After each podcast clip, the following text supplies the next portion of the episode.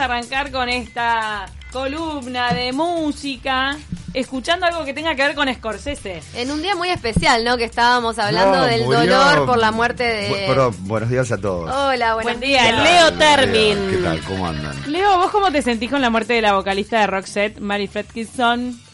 Eh, murió una parte de mí con ella. Fuera de, ri- fuera, de broma. Pero fuera de broma. Pero fuera de broma, este, no me pasó como a vos que, que hayas planchado en un baile y no te hayan sacado para bailar como escuchar recién. ¿Qué pasó? ¿Qué Ay, ahora, porque vos tenías que sacar a bailar. Vos. Claro. Claro, los hombres no planchaban tanto. Es, No, no, no, Fredri- bueno. Fredrickson, lo pronuncié mal. Claro, claro. Este, no, vos sabés que ahora, ahora cuando venía para acá abría, abría Twitter y lo primero que veía era eso y dije, ese tipo así, lagrimita, porque mm, si, si, si bien, Rox- si bien Roxette, tipo, no es ni la banda de mi vida, ni mucho menos, pero formó parte de, digo, ¿no? Es una, es una contraseña de nuestra generación, indudablemente, ¿no? Digo, más me acuerdo, me acuerdo cuando vino acá al estadio, me acuerdo de mi hermana, que fue, que, que, que había, había ido al estadio Tribuna Olímpica, todo el mundo, yo, yo en ese momento vivía en el Silvestre Blanco de Vibrito del Pino, o sea, a cuatro, a cuatro cuadras del estadio, escuchabas todo, o sea, aparte acá no venía nadie, o sea, había venido Eric Clapton una vez, había venido Rod, Rod Stewart, Eric Clapton y más nadie. Además, pobre Dylan, que lo trajeron al, al cilindro, y ¿Fue en esa época que vino Dylan al cilindro? Sí, que se quiso matar. se quiso matar, él, se quiso matar todo el mundo, y la última vez que vino Dylan, vino al estacionamiento del Conrad. Sí.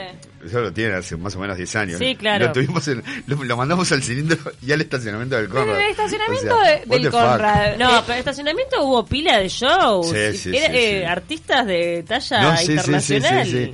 Pero es como que tipo decís Dylan y onda, lo mandamos al cilindro, lo Claro, mandamos a un que tenido una estacionamiento. telarena, pero ¿Qué bueno. es. Uruguay? Claro, decía, ¿y esto de Uruguay qué? What the fuck?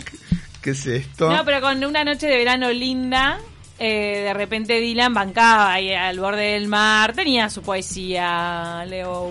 Eh, Dylan siempre va a tener su poesía. Claro, Claro. lo pones acá en la playa Posito. Y te rinde igual, Y va. Acá, acá tenemos a Paul McCartney, ¿no? Paseando por, por, por Positos, tranquilo. Tío, por Positos, Por Carrasco Rambla, era, Por Carrasco pues era. Y a Brian Adams juntando en la playa, la el, verdad el- el- el con- el concierto de Paul McCartney es uno de los ¿Y mejores. cuál fue el que fue a comer a lo de Carola? Eh, Rod- Rod Rod Stewart. Sí, también. A, a- a unos Y a, amigos nuestros y a acá. Tandori, y a Tandori tenemos a... Ah, A Mick Mick Jagger. Restaurantes rockeros, un día lo hacemos. sí, sí, Lo de Carola, vamos, lo de Carola. ¿Qué estabas diciendo? Que eh, Paul McCartney fue uno de los No, mejores que me acuerdo, que que me acuerdo, mira, la, la, la, la primera vuelta que vino... Un día, un día vamos a hablar de todos los conciertos que fuimos también, ¿no? Ay, sí. este y demás pero me acuerdo la primera vez que vino la primera vez que vino McCartney eh, no fui pues me hice me hice el Stone me hice el boludo ¿entendés? onda Ah, no, no voy a ir, no, no me voy a sumar ahí a la fiebre, todos estos pelotudos, bla, bla, bla.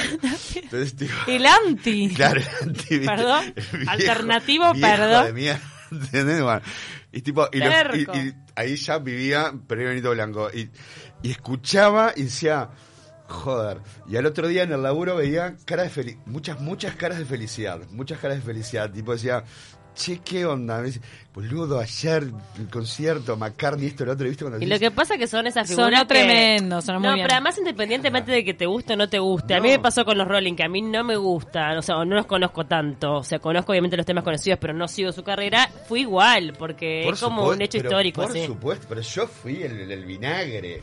Claro. que, no, que no fui, o sea, quiero decir, La pero verdad. al otro año cuando volvió, a los otros dos años cuando volvió, y este, me acuerdo que había incluso una entrada que salía 50, 50 dólares, que me acuerdo que es lo que me había salido la primera vez que me había ido a ver a los Stones a, a- a Buenos Aires en el 95. Dije, ¿cómo no voy a ir? Y fui. Y vi rockear ese man con setenta y pico de años, que no se, no se dio vuelta, a- pero no tomó agua. No Un tomó, oficio- no tomó que no agua. O sea, yo soy un tipo que va a los, o sea, milimétrico, todo, sí, milimétrico, ¿no? No tomó agua, boludo. Y, y era agradecimiento a todo el mundo. Y uno está acostumbrado a caer acá, Piringundín, eh, eh, eh, acá, y, y- y ver tres boludos cosas y decís, No, la ¿quién, prolijidad, el sos? profesionalismo. es ¿Quién, sos? Y tipo, Extraterrestre. Por algo está donde tenías- está, por algo quién es. Por algo quién es. No, Pará, no lo vieron el otro día cantando. No, no fue él. ¿Quién fue que, que ¿Quién apareció cantando en el metro? Alanis Morissette. No, Alanis Morissette. Ni me la menciones que estoy día a día levantándome pensando en ella. ¿Por qué? Porque ella lanzó su gira mundial. Ah, y viene. Y- ¿Y Buenos Aires? Uruguay no No, creo. no sé. No, Buenos Aires, dólar, dólar a Estamos 70 esperando. mangos. Le pasa que acá dejó de Claro, venir un lo que montón pasa de es que el gente hecho con el de tema no tener el dólar. rebote de Buenos Claro. Aires nos- Claro. nos complica. A menos porque- que Por vaya eso, San Acá somos Pablo. como uno más. Lo acaba de cosita. lanzar, poner que fue el jueves, que lanzó, parece Sí. que cumplen 21 años de su disco, de, de Jagged Little Pill. Sí, sí, que un día le dedicamos una Discon, columna. Discon. Discon. Discon. Sí, sí, sí, sí. sí. y bueno, Totalmente. nada, Vamos va a venir, yo creo que va a venir a Uruguay, estoy en condiciones de afirmarlo. Vamos a zambullirnos en el mundo Scorsese. Vamos a zambullirnos. Primero, primero le vamos a pedir al maestro de las perillas, el señor operador, que vaya Bruno. poniendo de fondo The End de los Doors, porque básicamente es, esto viene justamente a propósito de que el otro día eh, me vi, me vi de Irishman, correcto. El irlandés. Escucho el irlandés, bien, y este y me ponía a pensar justamente, Scorsese es uno de mis directores favoritos, amo el cine, amo la música, digo, como todo. Todo es a su vez eh, se entremezcla, se entrecruza. Y, y en un momento me ponía a pensar, chau, todas las películas que me había dado Scorsese, con todas las escenas asesinas que me había dado Scorsese, a nivel música, o sea, quiero decir, todo, y me puse a pensar justamente en, en, en eso mismo y ponía, a propósito de The Irishman y el universo rock de Scorsese en sus escenas a lo largo de su filmografía, decía, vestir con elegancia, casi a modo de mundo multiverso y metalingüístico, una escena de una película es un arte donde si todo funciona bien, hace casi que lograr que esa escena sea imposible de borrar de la mente del espectador ya que esta combinación posee la capacidad de que el espectador recuerde parte de una película o tal o cual escena de la misma gracias a ese entretejido Claro. demoledor y poético que se da entre imagen y música. Y, y me, y me pasé, decía, ahora que está sonando justamente The End de Doors, decía, ¿alguien acaso puede olvidar después de verla la profundidad y los relieves sensoriales, emocionales, semióticos que hacen a la escena de Apocalipsis Now? Ah, cuando el, cuando, cuando el capitán Wheeler tiene su viaje mental y qué sé yo, y está buscando al general Kurtz, etcétera, y empieza a sonar The End. Entonces la dejas sonar un poquito y vas ahí, cerrás los ojos un segundo y decís, Y te aparece la imagen. coño, exacto. Entonces, ¿qué decimos con esto? Canciones que hacen que una escena no solo sea una parte más de una película, sino que haga a través de esa escena definir en gran medida los parámetros po- poéticos en que ambiciona situarse ese filme en su totalidad. O sea, Scorsese es mucho de esto, Tarantino es mucho de esto, muchos Muy. directores son de esto. Después vamos a ir tocando distintos directores, ¿verdad? Eh, y para esto sobra el ejemplo, pero a cuento del estreno de la última película, quiero ver si puede sonar la canción, no me acuerdo, la de Santo y Johnny. Santo y Johnny. Exactamente. Escuchen esta canción un segundo. Escuchen esta canción un segundo, bien alta.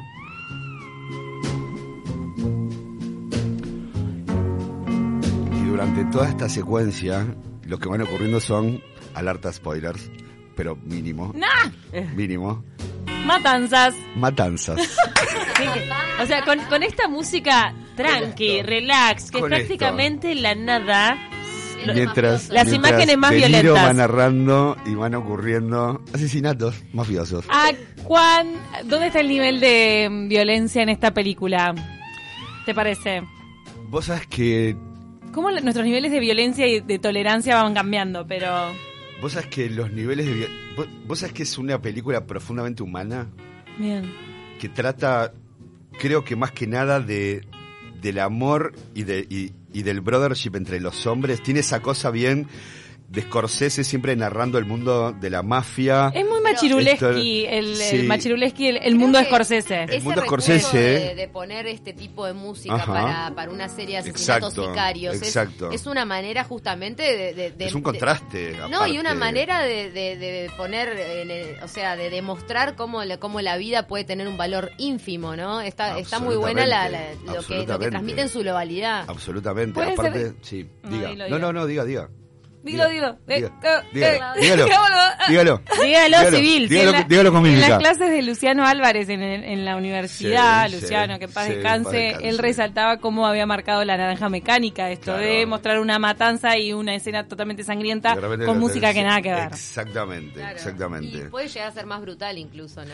Claro, Bueno, tenemos más o menos lo mismo, si podemos ir poniendo Laila de Eric Clapton, lo mismo en Goodfellas, en Buenos Muchachos, que arranca y llegamos, si la podemos llevar a la parte final, en el piano, es el último minuto, que suena que tenemos el, el pianito de este momento. ¿Es el final? Es, es- es el final de esta secuencia de escenas. Es el pianito final de Laila, ¿no? Con esta guitarrita slide. Y este pianito, y es lo mismo, y es Ray Liotta narrando. Y bueno, y aquí Tony fue y degolló a no sé quién, y fue no sé qué, no sé Claro, cuánto. claro. En buenos muchachos, ¿no? Estamos ¿Querés que te cuente Sí. una curiosidad de Goodfellas? Sí. Y, que, y que creo que se repite en otras películas de Scorsese, que aparece la madre. Puede ser. Cuando se sientan Cuando a, la- se sientan a almorzar comer. con una señora adorable, Claro, ¿Es la mamá? Es la mamá de él, Que Ay, a la a pone, uno. la pone a actuar. Acaban de limpiar a uno y lo tienen en la, Lo valija. en la valija del auto. Y están apurados. Es Claro. tipo, dame de cenar, mamá, y nos vamos. Dale, Claro. dale. Y la señora los retiene y se pone a charlar. Puede Ponete ser. un busito que hace frío, viejo, ¿no? Y todo Y te eso. matás de la risa y en realidad el cadáver que se está pudriendo, un asco. Es buenísima esa escena, me, fascina. Y la señora desaparece después en otras películas. Bueno, el irlandés es, es como una. Es la, la película hoy de, de, de, de- de Scorsese y es una gran síntesis entre casino y buenos muchachos. Tocando a su vez un tema como es eh, lo que fue Jimmy Hoffa, ¿no? Jimmy Hoffa era el presidente de los Teamsters, que era el sindicato de camioneros de Estados Unidos en la década de 40, 50, 60, etc. Era alto mafioso. Bueno, era el presidente de los camioneros. Un tipo sucio. No sé, era. Era rudo. Era rudo. Era poderoso. Era poderoso. Era poderoso. Era poderoso. Decía, si lo tienen en su casa, es porque un camión se lo llevó. ¿No? Como diciendo. Perfecto. ¿no? Sí, sí, o sea, me- me lo debes a mí. No me hinchen los quinotos porque si no te, te corto, ¿no? No como- te llevo nada. Claro, Claro, como claro. acá para los camiones, para la banca y para el país. Y, para- sí.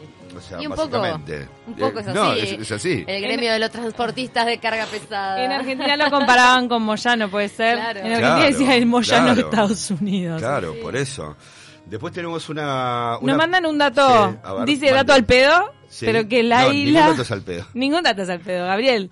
Laila son dos canciones en una... Son dos canciones en una, exactamente, tiene razón. Con, bueno, con el final que tiene. Ahora vamos a Bring Out the Dead, que es con Nicolas Cage, de, es de Scorsese también, 1999. La canción que suena es TV Sheets de Van Morrison, si puede ir sonando, en donde Nicolas Cage, imagínense, primero vamos a escuchar este arranque de canción. Vamos a escuchar este arranque de canción porque es muy bueno. Y les voy haciendo la pequeña historia de qué va.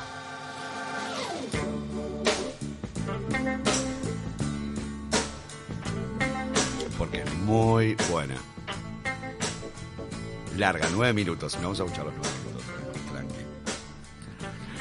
Nicolas Cage acá lo que hace es un conductor, una ambulancia y paramédico. de carretera esto, ¿no? Exacto. Nicolas Cage es un conductor de ambulancia y paramédico con guardias de 12 horas promedio, el cual está al borde del colapso emocional al que ese trabajo a veces te puede llevar, ¿no? Un par de horas hermoso, un working class hero más en esa megápolis que era Nueva York. Estamos hablando de una película de 1999, al cual como cualquier paramédico ambulancia lidia cada momento de sus turnos de trabajos largos y complejos con la desolación del patio trasero de una ciudad que tras sus luminarias alberga sin medias tintas personajes y personas los cuales forman parte de una marea que los arrastró a ser definitivamente olvidados por el sistema. Que es como si fuera esta esta esta, esta, esta escena se da mientras te acuerdas como si fuera como el como el Dirty Boulevard de Lou Reed. O sea, él va manejando totalmente con, con los ojos como como Bugs Bunny, ya tipo Inyectados. así, rojos, muerto, de haber, ¿no? Digo, con todo lo que tiene que lidiar un paramédico y va mirando, recorriendo, ¿no? Las calles de Nueva York con esta canción, y ve los chulos, ve las chicas de la calle, ve los traficantes, ve esto, ve lo otro, ve la, la- la- la- o sea, Sí, toda la escoria toda la miseria, toda la miseria con esta canción que va sonando. Otro arte increíble de Scorsese, de los que tiene mil. Y para poder ir cerrando de repente, hay una mm, hay una escena de Calles Peligrosas con la canción que abre eh, Calles Peligrosas de 1973. ¿Sabes que esa peli no la vi? Fa, tenés ¿Estará que en algún lado para verla. Y ahí podemos poner En la ca- YouTube. Y ahí podemos poner la canción. Be My Baby de las Ronettes. Escuchen esta canción. Adorada, ¿no? Si la hay. Me hace acordar a Dirty Dancing esta canción. Muy linda. Arranca esta película con Harvey Keitel, dormido, calor, esto, lo otro. La película trata de Harvey Keitel haciendo tratar de zafar a De Niro, de, sus quilombos de apuestas, de esto, de lo otro. Pero el hecho de que empiece con esto, o sea, y volvemos a lo mismo, a los contrastes entre la dureza y el candor. Bueno, e- es la cabeza creativa, es, es- el director, ¿no? Exacto. El decir cómo hago que este se genere, como decías vos, ¿no? Es esa esa escena que quede en el recuerdo. Además, como De- de potencia todos. el contraste, en vez de potenciarlo por, por el lado eh, empatado por el unísono, Claro, lo, lo no potencia es literal. por la disonancia. O sea, Totalmente. lo potencia con algo que, que no tiene nada que ver, como el absurdo en el humor, ¿no? Cuanto más absurdo, Totalmente, se totalmente. potencia la risa. Por Y en eso el este director es, tremendo. digo, es tan importante en el teatro, en el cine, o sea, esa cabeza que, que tiene como una mirada superior, ¿no? Claro. Que entiende todo lo que quiere transmitir y que utiliza todos los recursos Como a por su ejemplo alcance. las escenas, pasa mucho las escenas de guerra, cuando quedan los campos de batalla todos mutilados, una cosa espantosa y te suena una música clásica, te da mucho más hondo el dolor de lo que exacto. es esa escena que si te mostraran realmente algo de violencia. ¿no? Cuando una película es perfecta Sí. es cuando la banda sonora Es encaja, perfecto, encastra claro. Uh, es fundamental. Porque puede ser una muy buena película y que la banda sonora no si exista. no le pegó, si Sí. no le pegó, si no le lograste pegar, por eso, por eso lo importante de esto, si no lograste pegarle y, y poner la canción que pulse el botón en tu alma, ¿no? Digo, que haga que realmente pe- lo, lo que estás viendo entre por todos lados. Y uno dice, en la vida real no Wow. suena la música, es cierto, pero, pero en tu emoción cuando vos estás eh, atravesando algo así de doloroso, suena una música Claro. emocional. Entonces, lo que logra la música en la película es transportarte a ese estado del alma de alguna manera. pero pensemos, pensemos cuántas veces hemos, eh, hemos estado viajando a- en- en el bondi, eh, cabeza pegada contra la ventanilla, sonando una canción y te está pasando, vos estás pasando por tal o cual momento de tu vida. Sí, sí. Y no, y- No, la típica, si te estás separando, suenan todas las canciones de desamor de cortate Ajá. las venas. Claro, pero digo que la música de, de- del estado emocional Sí. es lo que reproduce la música en la película, en Claro. realidad, ¿no? Exacto, Este, para mí en ese sentido Dirty Dancing es una película Sí. perfecta. Bueno, cierra- pará, lo, sabemos nosotros hasta de repente cuando, eh, bueno, los editores, ¿no? Cuando trabajan en una nota en la televisión, una historia de vida cambia totalmente cuando la música es la acertada. Totalmente. Totalmente. 100%. Y por algo la Academia de Hollywood premia a, la- a los temas de las películas. Por algo ganó esa importancia. nuestro querido Jorge Drexler. Exactamente. Santa Olalla también ganó un crack. Santa Con su guitarra en, en Secreto de la Montaña, ¿fue? Secreto Sí. de la montaña, Brokeback Mountain. Es una película que marcó y mucho. Eh, tengo una, dos espinas para sacarnos. Saquémonos las espinas. Una la manda todas un oyente. Sí. Que es Gabriel, dice, Cami, este campeón nos tiene que sacar la espina. La canción Somebody to Love de Jefferson Airplane. ¿De Sí. qué película es? Ah, está muchas. Nunca pudimos saberlo. Ay, Vamos a pasar muchas. Somebody to Love Se lo traigo Jefferson. para la próxima, se lo traigo. Ay, ¿le vas a traer deberes? De todo, todas las canciones en las Sí. que aparece. Ah, Gabriel. Claro. Mientras tanto... La usan mientras- muchas películas Pero esta canción. muchas Hay una películas, hasta de, esta de. Disney, de Vela Encantada, que la usa. Está muchas. Gracias por lo de campeón. No soy campeón en Sos nada, un campeón. Pero gracias, maestro. Y mirá que Gabriel es nuestro, maestro. nuestro oyente más exigente. un- Gracias, está. man. Otra espina, ¿cómo Otra. eh, hay actores que reitera Scorsese en toda su, su filmografía? Y uno es Harvey Keitel, Harvey que siempre fue secundario, está. pero que es el uno total del Está mundo. acá. Está en irlandés. Está en el irlandés. Está en irlandés también. Pero también en irlandés viene como a consolidar esa bandita que tiene él. Pasa que son sus, son sus Pero sus es porque sus tienen... amigos. Son amigos, pero es que tienen cara de mafiosos. La dejo picando. ¿Qué onda? No. Pesci Son- tiene cara de mafioso. Pesci sí. Joe Pesci es el ladrón Pesci- Pesci- de, de Mi Pobre Angelito. Totalmente. Y también aparece en no sé cuántas películas de mil, Scorsese. En mil, en mil. Joe Pesci. En mil. Pero Rey Liotta tiene cara mafioso, no. ¿Quién? Pero Rey Liotta, en Buenos Muchachos, tiene cara mafioso, no. Lo ¿Decís pones, no? Lo, pon- lo pones en mil y no. Tiene cara de mafioso, es medio galanzote. Usted- Robert De Niro nació con cara de mafioso. Totalmente, Sí. por supuesto. Robert De Niro sí. Y Al Pacino. Pero es igual a su padre. ¿Saben Ta- que el papá, también. saben que el papá les recomiendo un documental, ahora no me acuerdo el nombre, busquen busquen busquen, busquen este a Robert De Niro Senior, que es el papá de Robert De Niro, gran Muero. pintor, gran pintor de la era en la era beatnik.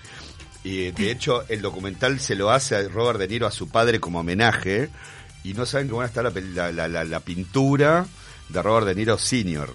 O sea, Robert De Niro no viene de, de ningún, ¿no? O sea, un No lugar- viene de un repollo. Ya tiene, repollo. ya tiene el arte en las venas. con un raigambre importante, con el que nunca había trabajado y se saca y se saca las las, las ganas de trabajar Scorsese en, en, en el irlandés es con Pacino y con mezclarlos a todos Claro. Claro. y con mezclarlos a todos y Pacino haciendo de Jofa. Pero Al Pacino ya había hecho de mafioso en Cara Cortada, En cara exactamente. Que le quedó muy bien. Que le quedó muy porque es un mafioso que pasó a la historia porque es, un, es de la mafia cubana, no es italiano. Exactamente. En los de Nueva York son casi siempre italianos, ¿no? Impresionante cuando No, no, hacen no. ese acento latino Ay, en inglés o como, o como Meryl Streep cuando hace acento italiano hablando de son increíbles. Bueno, acá tenés que ver, hay una escena, hay una escena Seguimos quemando, no mentira.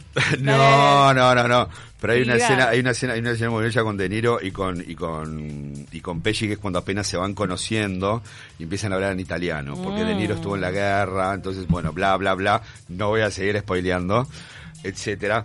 Pero lo que decía es eso, tiene tiene que ver con el irlandés tiene que ver mucho con lo que es eh, la hermandad y cómo dentro de esa hermandad ocurre esa cuestión mafiosa en la cual te di un beso, te di un abrazo, te diste vuelta, te pegué un tiro en la cabeza. Y marche, ¿no? Este, y, y- y marche literalmente para la parrilla y se rece. Bueno, esa frialdad es la que en definitiva, volviendo al inicio de esta columna, trata de demostrar Scorsese con esa música que, que no tiene nada que ver con la violencia, como que la vida, bueno, está... Este, Exactamente. y para la próxima columna, Tarantino. Nos Opa. encantó. Muchísimas gracias. por Nos encantó, Leo. Historia de la música con Leo. Y- Campeón vas a quedar campeón. Campeón. Campeón. Y, un, y un requiem para Marie Fre- Mary Fredrickson. Fredrickson. Ay,